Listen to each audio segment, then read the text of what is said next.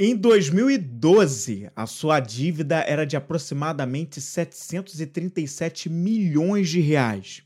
O faturamento era muito abaixo disso. A credibilidade era praticamente zero, não existia credibilidade com bancos, com as pessoas que trabalhavam lá dentro, isso praticamente não existia. Inclusive, uma frase ficou muito famosa na década passada, que era: eles fingem que pagam e eu finjo que eu jogo. Nos bancos, a dívida também era grande e as dívidas fiscais e trabalhistas eram enormes. Eu estou falando de um dos maiores clubes do futebol brasileiro, o Flamengo, que deu uma virada, uma guinada nos últimos anos, depois que gestões muito inteligentes e responsáveis passaram a assumir o clube e levar aí aos frutos que hoje esse gigante do futebol brasileiro colhe, que são muitos frutos, muitos títulos dentro de campo, muitas conquistas, vitórias e não só dentro de campo, mas também nos números financeiros. A receita cresceu, o faturamento também, e hoje ele voltou a ser a grande potência do futebol brasileiro.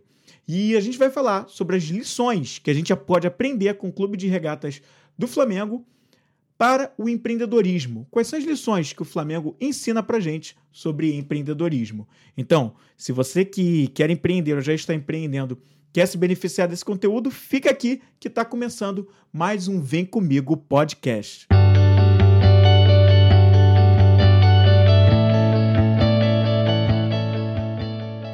Bem-vindo ao Vem Comigo, um podcast inspiracional e sobre desenvolvimento pessoal. Apresentação: Flávio Moreira.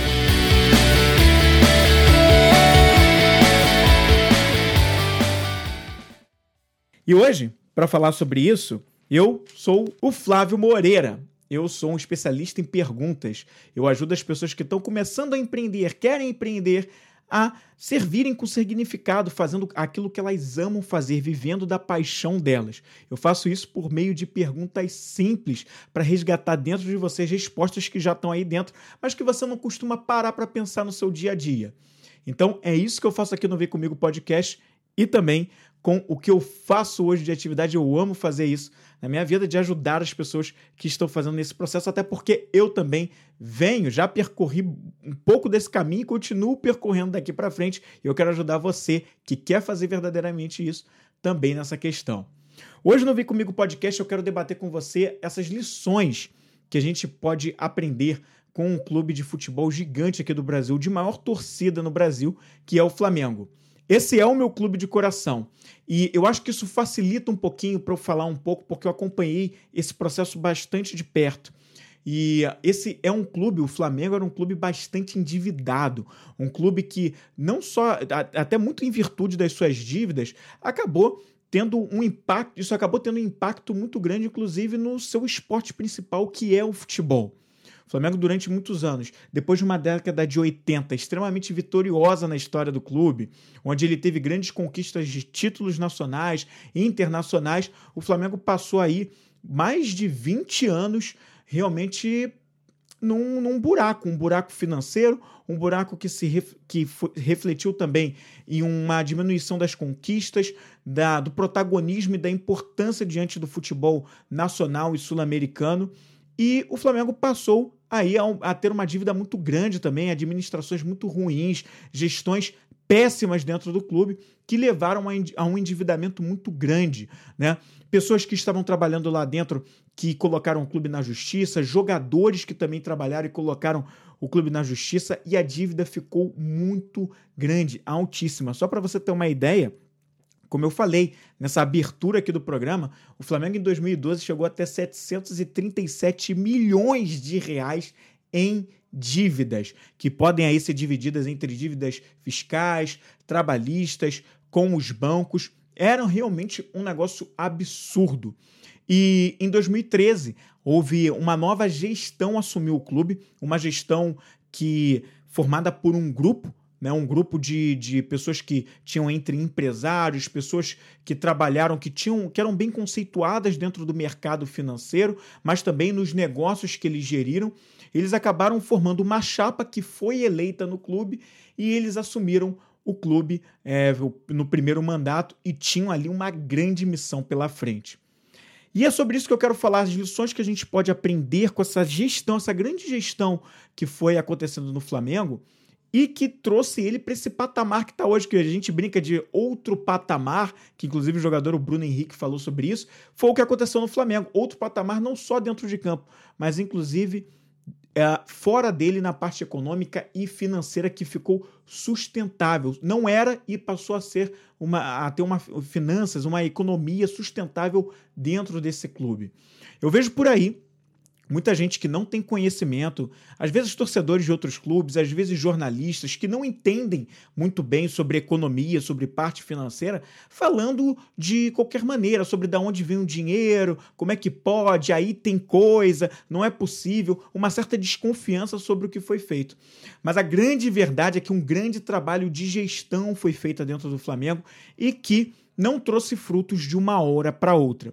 Muita gente esquece, como eu comecei falando alguns minutos atrás aqui, que o Flamengo, quando estava com essa dívida brutal aí, como eu falei, é do ano de 2012. E por que 2012? Porque 2012 marcou o último ano, o, o ano da última gestão, que era uma gestão desastrosa dentro do clube. Porque no início de 2013 assumiu esse grupo, essa chapa de pessoas que formavam um grupo de ali de pessoas mais que entendiam melhor de gestão, que era um grupo, não era só uma pessoa, e que começou a ser liderado ali por um, por, por um dos por uma, por um, por um dos profissionais que veio do ramo de gestão, de gestão pública, de gestão. É, tinha uma outra cabeça, não era qualquer um que entra lá, se candidata, mas não entende de como funcionam as finanças, a parte de gestão. E eles eram um grupo. Né? Ali tiveram algumas mudanças, acabou que o Bandeira de Melo acabou depois de um tempo assumindo como o presidente, enfim, desse grupo e foi ali, é, depois que a gestão estava rolando, o Bandeira de Mello assumiu de vez como presidente. E aí, uma das coisas que eu não vou ficar entrando ah, exatamente nas no que, de como foi esse modelo de gestão nos termos de quem assumiu o quê, por que assumiu o quê, vamos falar exatamente na parte prática de como o Flamengo construiu esse caminhar. E eu queria trazer para você aqui algumas coisas interessantes, né? Por exemplo, é em 2013, início de 2013, o Flamengo teve esse, esse grupo que assumiu lá.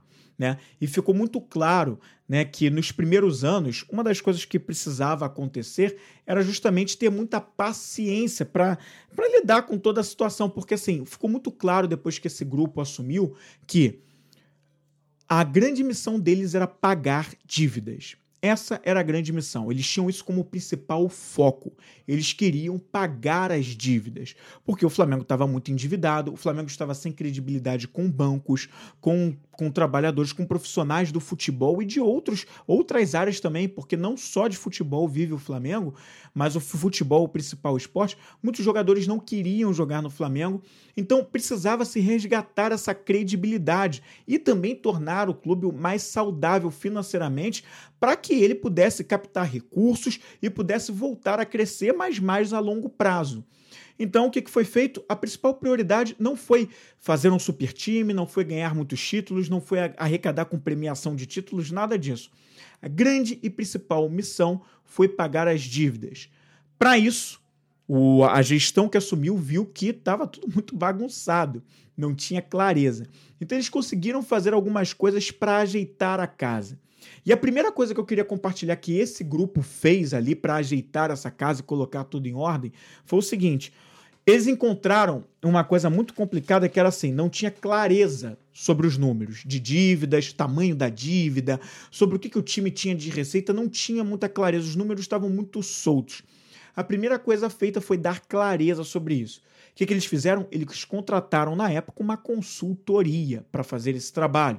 A consultoria que assumiu lá no clube foi a Ernst Young, uma empresa famosa do ramo de consultoria, que entrou lá no clube e foi fazer um levantamento do tamanho dessa dívida, foi entender qual era o tamanho desse bagulho todo aí que o Flamengo precisaria ajeitar antes de tomar qualquer ação. Então, assim, a primeira lição que fica pro, que para nós empreendedores ou para quem quer começar a empreender é o seguinte: ó, a primeira coisa a gente começa pela clareza. Se a gente ainda não sabe muito bem como vai começar, clareza. E nesse ponto aqui, o Flamengo, naquele momento bagunçado, precisando pagar dívidas, precisava ter clareza dos números, clareza do tamanho da dívida, clareza da receita que ele vinha obtendo, do faturamento, para só a partir daí dar o passo seguinte, que seria o passo do planejamento e da estratégia, que constituiu no quê? Esse é o segundo passo: estratégia e plano de ação, tá?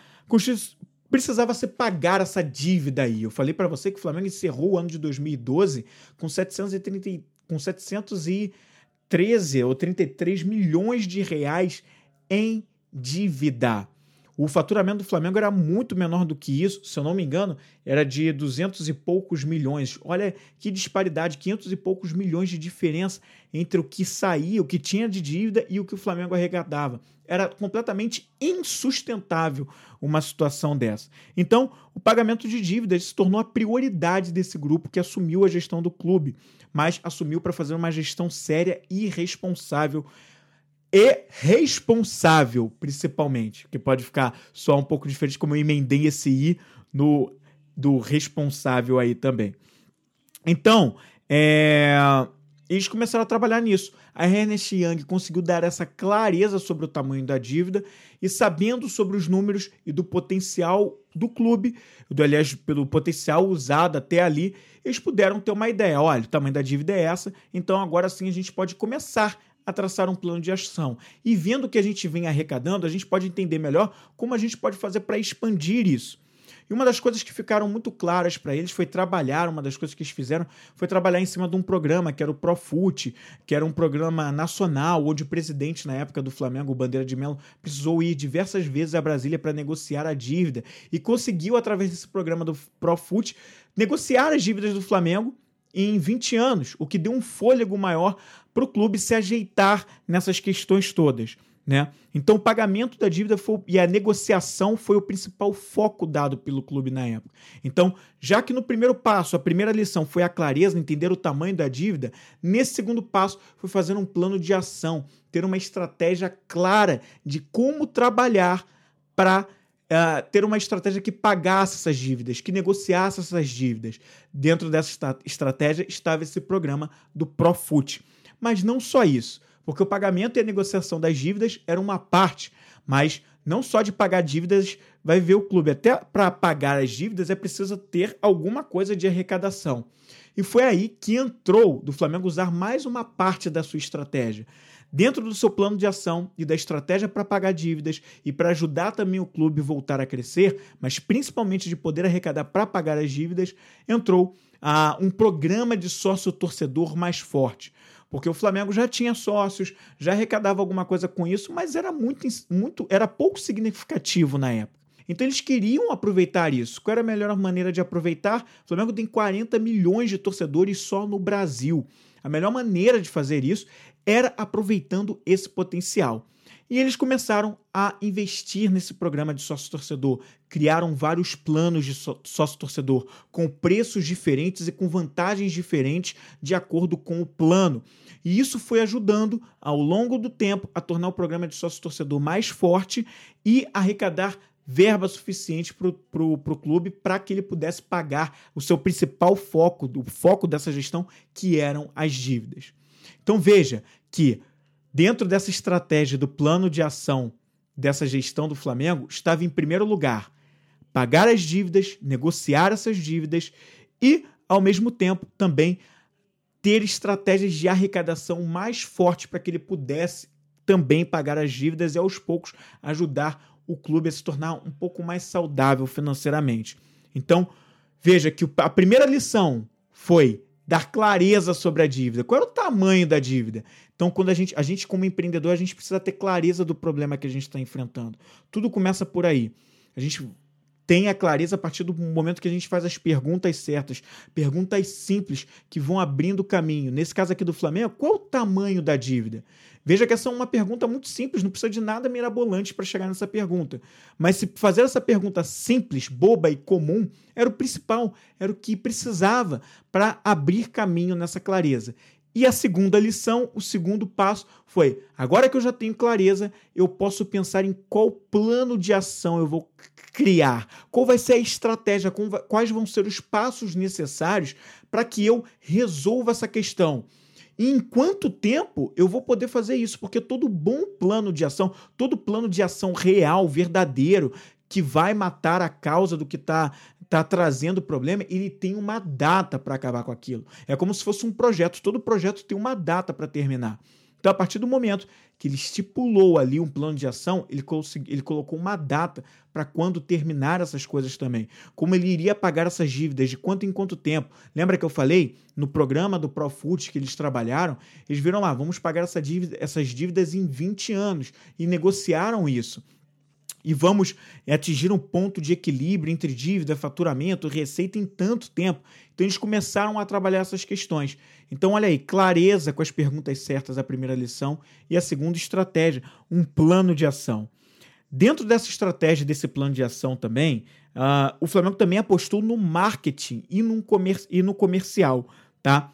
Uh, ou seja, eles fizeram todo um trabalho em cima de marketing, em cima de marketing da parte comercial que permitiu, porque o que, que acontecia, né? Até então, até 2012, até essa gestão anterior a essa grande gestão que o Flamengo passou até em 2013, o, a maior receita do Flamengo vinha, é, 55% da arrecadação que o Flamengo tinha, do faturamento do Flamengo, vinha justamente da cota de televisão quando o Flamengo vende os seus jogos para que disputa nos campeonatos, o Flamengo vende para que a, a, emissora que compra tenha o direito de transmissão dos jogos, 55% do faturamento do clube estava é, vinha das cotas que ele vendia para as emissoras para direito de transmissão dos jogos. E o Flamengo conseguiu, a partir do, do investimento real em marketing e comercial, diminuir a dependência dessa cota de televisão de 55% do faturamento para 37%. Porque ele atacou com marketing, atacou com comercial, né? ou seja, os produtos com a marca Flamengo, os produtos licenciados com a marca Flamengo, né? A, a imagem Flamengo vende, vende como tem uma torcida muito forte, começou a usar muito disso para explorar a marca do clube. Então veja que mais uma coisa para ajudar a, a arrecadar mais recursos para pagar as dívidas e aos poucos tornar o clube mais forte também foi feito com a força da torcida, que já vinha do sócio torcedor, mas também com os produtos licenciados, na parte de marketing, no comercial, tudo isso foi feito para ajudar a tornar o clube mais forte e mais saudável financeiramente. Então entrou essa parte. Então, em 2015, mais ou menos, o Flamengo, o Flamengo passou a ter uma cota de televisão que gerava para ele em torno de 115 milhões, em, aliás, 125, 126 milhões, e a cota com marketing comercial cresceu e passou a ser de 115, 116 milhões, ficou mais próximo da cota de TV. Veja que ele não dependia única e exclusivamente ou na maior parte da cota de TV e passou a ter mais uma parte para arrecadar para recursos. Então, tudo isso, veja que dentro de, plane, de estratégia e plano de ação estava pagamento e negociação das dívidas, criação do plano de sócio-torcedor e a aposta no marketing e no comercial, através da imagem Flamengo, a imagem licenciada por produtos. Então veja como é importante você ter clareza é, dessa questão né, de você. O Flamengo trabalhou dentro do plano de ação dele, não ficou dependente só da cota de TV, ele foi explorar o sócio torcedor, o pagamento das dívidas que precisava fazer para melhorar essa vida financeira do clube e ter um futuro melhor lá na frente. Veja que até aqui eu não falei de futebol praticamente, né? Eu não falei do dentro de campo, sobre premiação com títulos. Veja que o Flamengo está com um foco muito grande até aqui nessa linha do tempo em pagamento da dívida, que era o maior problema que ele tinha. E nós, como empreendedores, a gente todo tempo tem que trabalhar com estratégia. A gente tem que trabalhar com plano de ação. A gente precisa entender como resolver os problemas com plano de ação e estratégia. Só que isso só é possível a partir do momento que a gente tem clareza para criar o plano de, de, de ação e estratégia mais próximo do real para resolver o problema de fato, tá? Uma outra coisa que está dentro da para encerrar essa, essa questão da segunda lição do planejamento, do plano de ação e da estratégia, é a questão da harmonia. O Flamengo precisava encontrar uma harmonia entre o que arrecada e o que ele tem e o que tem de dívidas, o que sai do clube de dinheiro. Então, assim, o pagamento das dívidas mostra uma clareza muito forte, um foco muito forte em harmonizar essa entrada e saída de dinheiro do clube. Aliás, ele focava né, com o pagamento das dívidas. Se a dívida era isso e a arrecadação era isso, a ideia era fazer isso, equilibrar para que em algum momento a receita superasse o que havia de dívidas. Para que aí, quando faz isso, o clube passasse a realmente ser saudável financeiramente. Para que aí sim, porque até aqui, nessa história que eu estou te contando, o Flamengo passou por momentos complicados e daqui a pouco a gente vai falar sobre isso. É, no futebol, no esporte, né? Mas a gente, até aqui, até chegar nisso na vida mais saudável, que, que vai ajudar a formar times, mais, uma equipe mais forte dentro de campo, investimentos mais pesados, melhoria das condições de trabalho, né? da, da infraestrutura, isso só é possível a partir do momento que eu tenho uma situação mais saudável aqui financeira. O que muita gente não entende. Muita gente não entende, não entende isso. Eu vejo muitos clubes no futebol, e eu falo, tô trazendo o futebol hoje para fazer esse programa no Vem Comigo Podcast, porque como eu falei aqui em algum momento, é, eu vejo muita gente falar, muita gente que não tem conhecimento sobre a questão, é, vomitar a ideia de da onde vem o dinheiro, de uma ironia, né? Da onde vem? Vem de planejamento, de muita estratégia, de paciência, a gente vai falar sobre isso também, para passar pelos momentos difíceis até colher os frutos tá? Então o Flamengo visava a harmonia financeira, tá? E essa eu encerro aqui a segunda lição, para falar agora da terceira lição. Depois de clareza, depois de planejamento, depois de plano de ação e estratégia, vem a terceira lição que a gente pode aprender, que é nada mais nada menos do que a paciência. Sim, a paciência.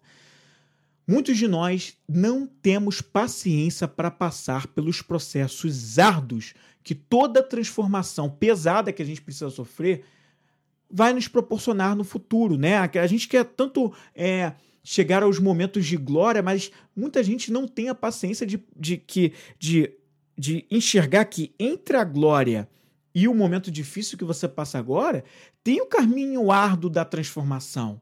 Você precisa passar muitas vezes por coisas que podem levar um certo tempo, que não é mágica, que não é de uma hora para outra. E isso vem com o tempo. E é legal porque essa gestão do Flamengo ensina pra gente que, na verdade, foram dois, duas gestões, tá? Teve uma primeira com o presidente Bandeira de Mello e a segunda, que é a atual, né? Que é a do Rodolfo Landim.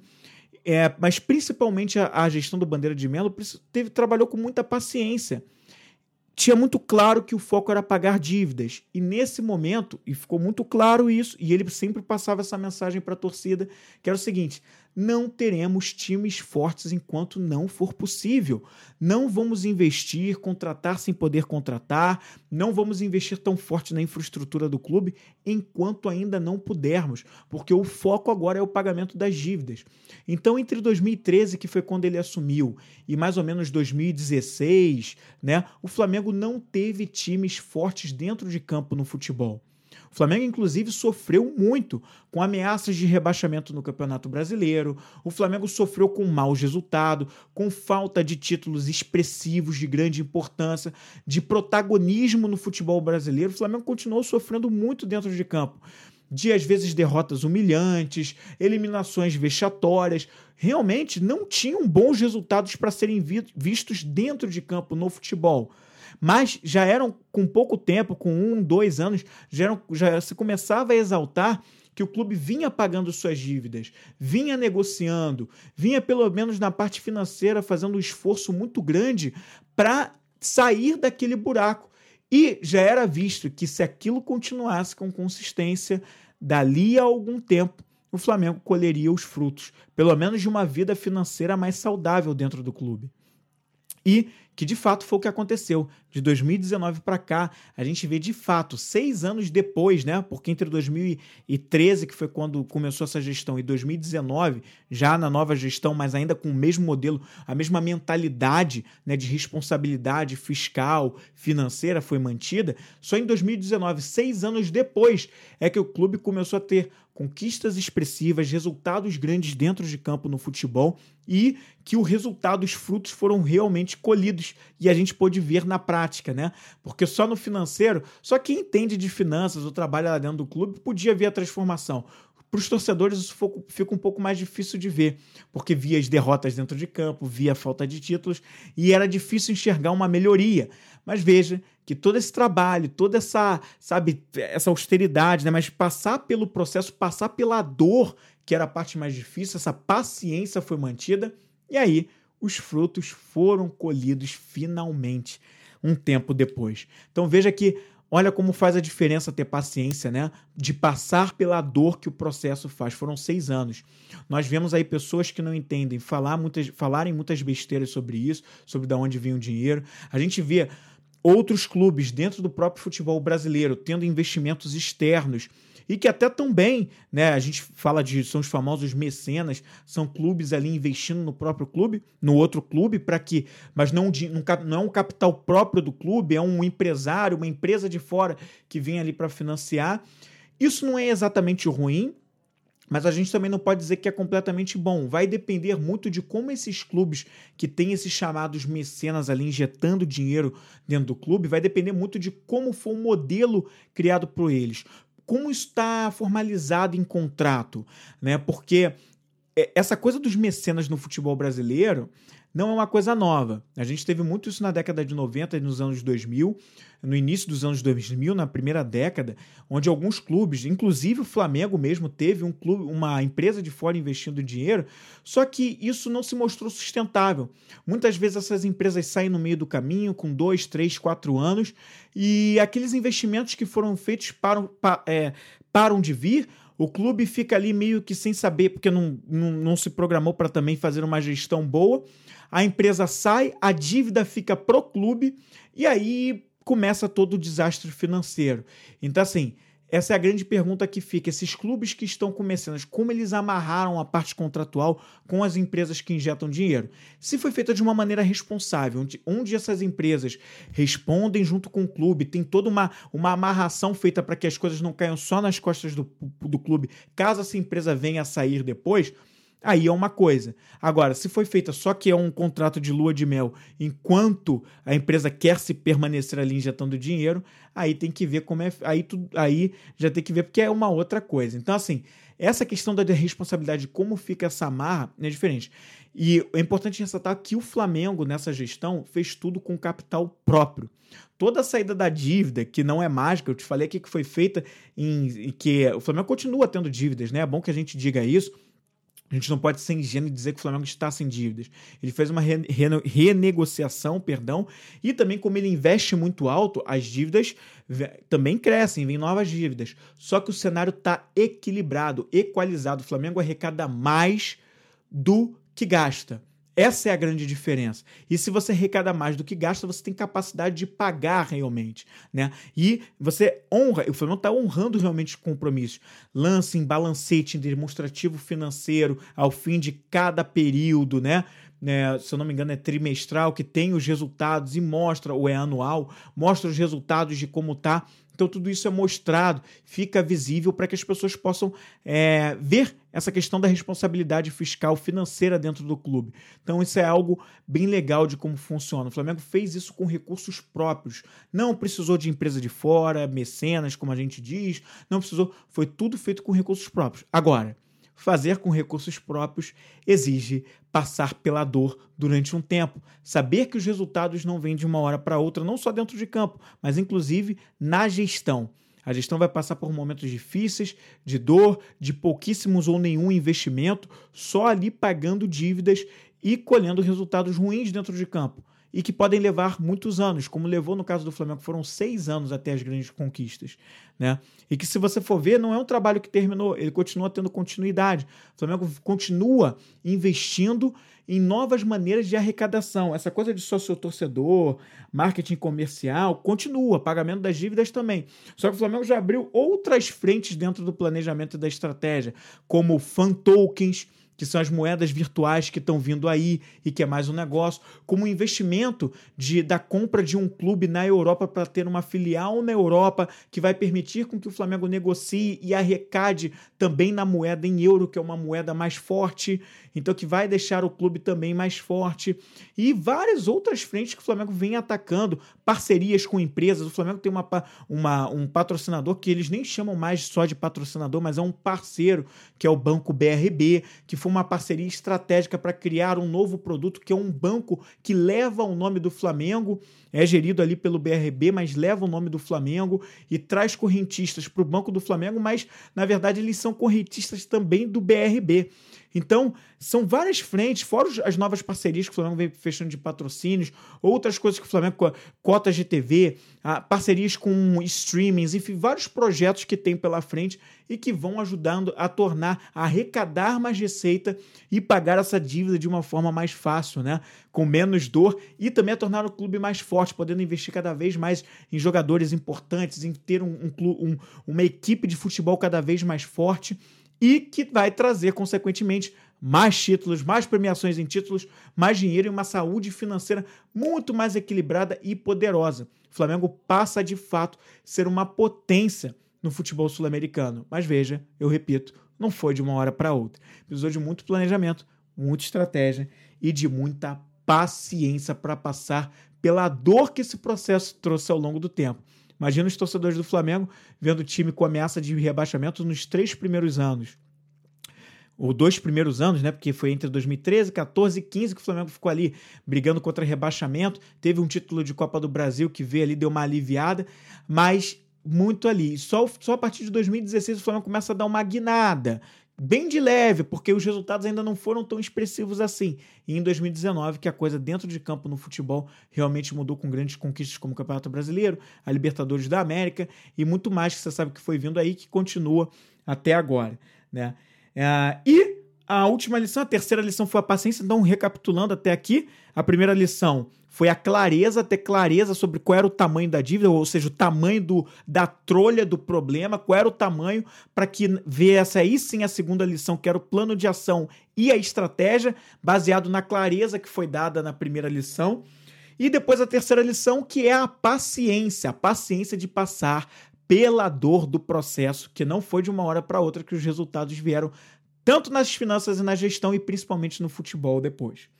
E a quarta e última lição que eu quero compartilhar que a gente pode aprender com essa situação do Flamengo é ele depois que só depois que a coisa porque houve um ponto de um ponto o Flamengo só ultrapassou a questão entre faturamento e endividamento em 2016, ou seja, três anos depois que assumiu a gestão séria, é que o Flamengo começou a, conseguiu superar um pouco o faturamento e o endividamento. Não foi muito, não, um pouco. E a partir dali que ele começou a investir um pouco mais pesado no futebol. Mas olha, aos poucos, tá? E é esse ponto que eu quero trazer para você agora. Depois da clareza, depois da estratégia do plano de ação e, depois, e a paciência, vem a questão do seguinte: agora eu entro na ação para valer e sem medo, ou pelo menos ou pelo menos agindo apesar do medo. Por quê?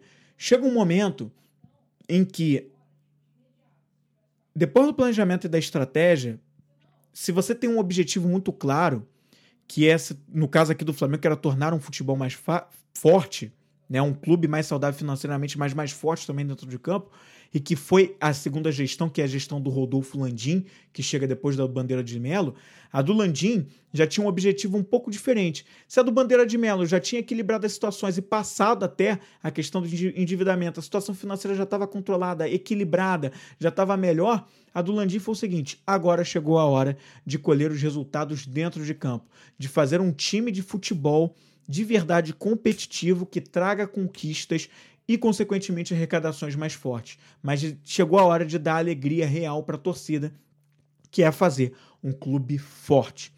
E foi a partir de 2016, ainda com bandeira de Melo, mas principalmente 2019 com Rodolfo Landim, que os investimentos no futebol ficaram realmente poderosos e fortes, a ponto de o Flamengo ter uma, um grande time de futebol que levou às conquistas que a gente viu por aí. Mas chega um momento em que olha, agora chegou a hora de agir de fato para alcançar o nosso objetivo maior. Vamos agir apesar do medo, ou vamos perder esse medo para que a gente chegue aonde a gente quer chegar. Se eu quero ser mais forte no futebol, eu vou investir numa equipe pesada. Eu já tenho finanças equilibradas, nada me impede mais. Esse, essa situação aqui já está controlada, já se prova que está controlada. Por que eu terei medo de agir? Muitas vezes a gente, na nossa vida pessoal, a gente tá numa situação tranquila. Eu não falo nem só da parte financeira, não. Eu falo em tudo quanto é questões.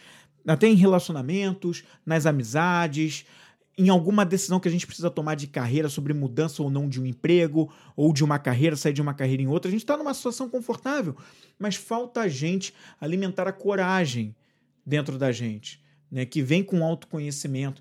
A gente está com uma situação controlada e a gente pode fazer, mas a gente tem medo. Aí a gente não vai, a gente não dá o próximo passo. E o Flamengo de 2019 foi ousado. Eu digo na sua gestão, foi ousada, investiu pesado no futebol já tem a situação financeira controlada. Eu agora posso investir pesado.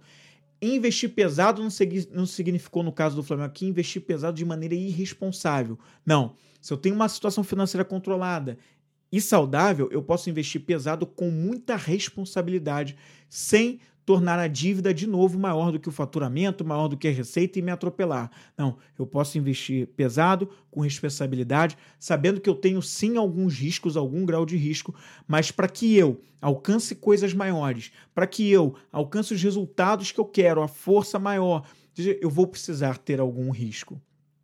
Eu vou precisar sim ter um risco calculado, abraçar, porque sem medo a gente não. Aliás, com medo e vivendo o medo, a gente não dá o próximo passo. A gente não dá o próximo passo para alcançar o principal objetivo que a gente tem.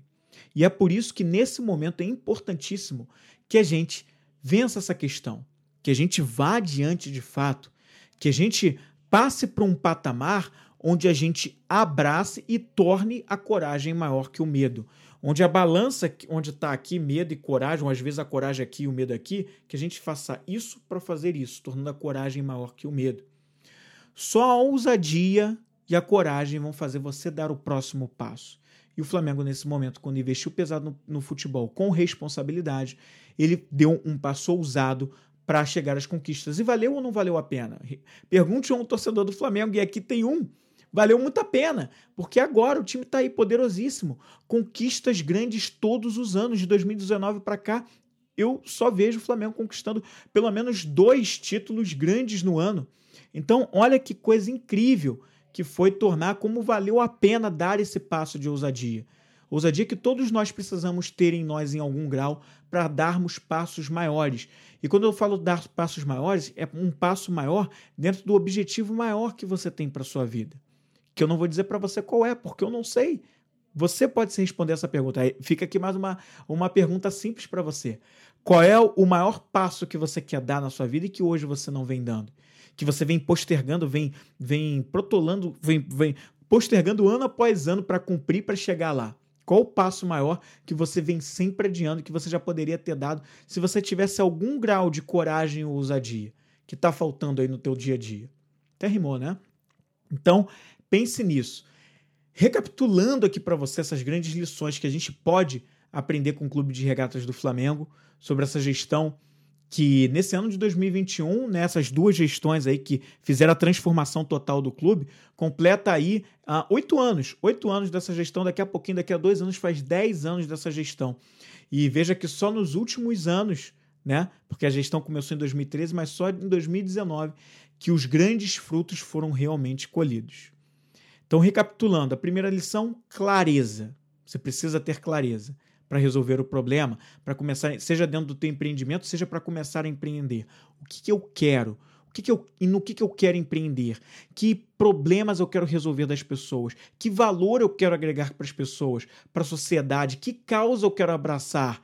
Por que, que eu quero empreender? Se eu realmente quero isso, por que, que eu quero empreender? Ou por que, que eu não quero empreender? Enfim, você vai se responder essa pergunta clareza. Primeira lição. A segunda lição, estratégia e plano de ação, que só pode vir depois que você tem clareza, porque a clareza vai te dar exatamente, vai clarear as ideias, já do nome clareza, para que você crie um plano de ação mais assertivo, mais em congruência com o que a clareza te deu de informações, te deu ali para que você crie passos mais certos para onde você vai. Não quer dizer que o plano de ação e a estratégia vai dar certo, mas ele vai se aproximar muito mais do sucesso que você quer obter do que se você não tivesse arrumado a casa dentro do passo da clareza. A terceira lição que é a paciência. Tenha paciência para passar pela dor do processo. Não acho que o resultado vem do dia para a noite. Não acho que as coisas vão acontecer rápido demais. Tenha paciência. Muitas pessoas não vão acreditar em você. Muitas pessoas vão desacreditar de você. Deixa elas desacreditarem, deixa elas não levarem fé em você. Mas a única pessoa que não pode perder a fé em você é você mesmo. De acreditar em você, na sua capacidade, no que você pode fazer e com o seu próprio processo. Você não precisa e não tem que obter resultados que você quer nos seus objetivos do dia para a noite, de uma hora para outra. Pode levar dias, semanas, meses ou até anos. Pode levar 10, 6, 5, 20 anos, não importa. Mas se você trabalhar com consistência, com foco, você diminui um pouco esse tempo aí. Não quer dizer que vai ser rápido, mas pode diminuir um pouco esse tempo aí. E em um momento ou outro vai vir. Então, paciência com você mesmo, com o seu próprio processo, inclusive com as pessoas que não vão acreditar em você, que muitas vezes vão ser pessoas até muito mais próximas de você do que você imagina. Às vezes, o, a falta de apoio, na verdade, vai vir das pessoas que você menos espera. Mas é preciso que você esteja preparado para ter paciência com elas em relação a isso, porque a mentalidade delas pode ser outra, o processo de autoconhecimento e de mentalidade delas é outro, e vocês não estão na mesma frequência vibracional em termos de mentalidade, pensamento, e tá tudo bem, não precisa também estar, mas você precisa estar conectado com o que tem de mais verdadeiro em você e ter paciência com você mesmo para passar pelo processo eu passo até hoje pelos meus processos e preciso pedir e ter e me lembrar regularmente da paciência que eu tenho que ter com os meus processos. E é por isso que eu estou te dizendo isso, porque eu passo isso e vivencio isso na prática todos os dias comigo, desde que eu tomei a decisão de empreender e de ter o próprio negócio. Fácil não é, mágica não tem, mas a consistência recompensa. Então, firme e forte aí, a terceira lição, a, a paciência. E a quarta, a força para agir, a coragem, a ousadia. Chega um momento em que tem que ter a ousadia de dar o passo maior para chegar no seu objetivo. Não deixe isso te faltar. Então, as quatro lições: clareza, estratégia e plano de ação, paciência e agir, ousadia e coragem. Tá certo? Essas eram as, eram, as, quatro lições que eu gostaria de compartilhar com você, que a gente pode aprender com o Flamengo e trazer para a realidade do empreendedorismo. Para você que quer começar a empreender e ainda não sabe como, essas é, são algumas das lições que eu trouxe para você que o empreendedor vive no seu dia a dia, não só quando ele começa, não. Não só antes dele começar, mas principalmente depois que ele já está empreendendo. Isso é uma realidade constante do dia a dia. Obter clareza, traçar um plano de ação, uma estratégia ter paciência e agir com ousadia. Ousadia com responsabilidade, claro, e com muito conhecimento de causa, mas respondendo a sua verdade, fazendo de propósito. E se você quer uma ajuda em relação a isso, precisa dar um passo a mais e tá faltando se responder perguntas simples que podem te ajudar em relação a isso, o meu curso online Viver da Sua Paixão te ajuda nesse processo. Começa com um módulo de autoconhecimento onde a gente trabalha com perguntas simples. Sou eu ali nos vídeos trazendo perguntas simples para te levar à reflexão com respostas que estão dentro de você. Mas acredite, muitas vezes você não faz isso no seu dia a dia. Então, por isso eu trouxe esse curso para te ajudar nesse processo. Depois a gente vai para um módulo onde a gente trabalha a questão da sua do, do, que você acredita que vem te atrapalhando, mas também o que você tem de sonhos, para a gente resolver um pouco essas questões e você dar mais um passo. Depois a gente vai para um módulo de planejamento e por fim um módulo de ação para você botar a mão na massa e ir adiante para viver do que você realmente quer fazer, não trabalhar mais por trabalhar. Se você está insatisfeito profissionalmente, de repente você faz algo que você não gosta, já está cansado, ou de repente você quer empreender, mas ainda não achou bem no que, que você quer empreender, ou você quer fazer só uma mudança de carreira, não quer exatamente empreender, mas quer sair de uma carreira para ir para outra. No Viver da Sua Paixão, eu te ajudo com processos de perguntas simples. Então, se isso te interessa, entra no link que vai estar tá aqui na descrição desse vídeo, dessa live, se você está assistindo ao vivo, e vai lá para que você é, Comece agora, entenda mais sobre o curso e você pode adquirir agora mesmo. Você tem, posso adquirir, perdão, agora mesmo. Você adquirindo o curso, você vai ter um ano de acesso do Viver da Sua Paixão. São 11 aulas que são dadas em mais ou menos 2 horas e 20, 2 horas e 15, 2 horas e 20 mais ou menos, com perguntas simples. Se eu perguntar simples, você vai se espantar, mas é reflexivo realmente, entendeu? E nesse tempo eu te ajudo com essas questões. Vale bastante a pena e tem garantia, meu amigo. Vai lá no site, entra, que vale a pena demais você fazer, se, é, se esse é um momento que você enxerga assim para você. Vai ser um prazer poder te ajudar. E fica aqui a minha dica, tá bom? Eu volto na próxima semana com mais um Vem Comigo podcast, mais uma live aqui no YouTube para a gente conversar, tá bom?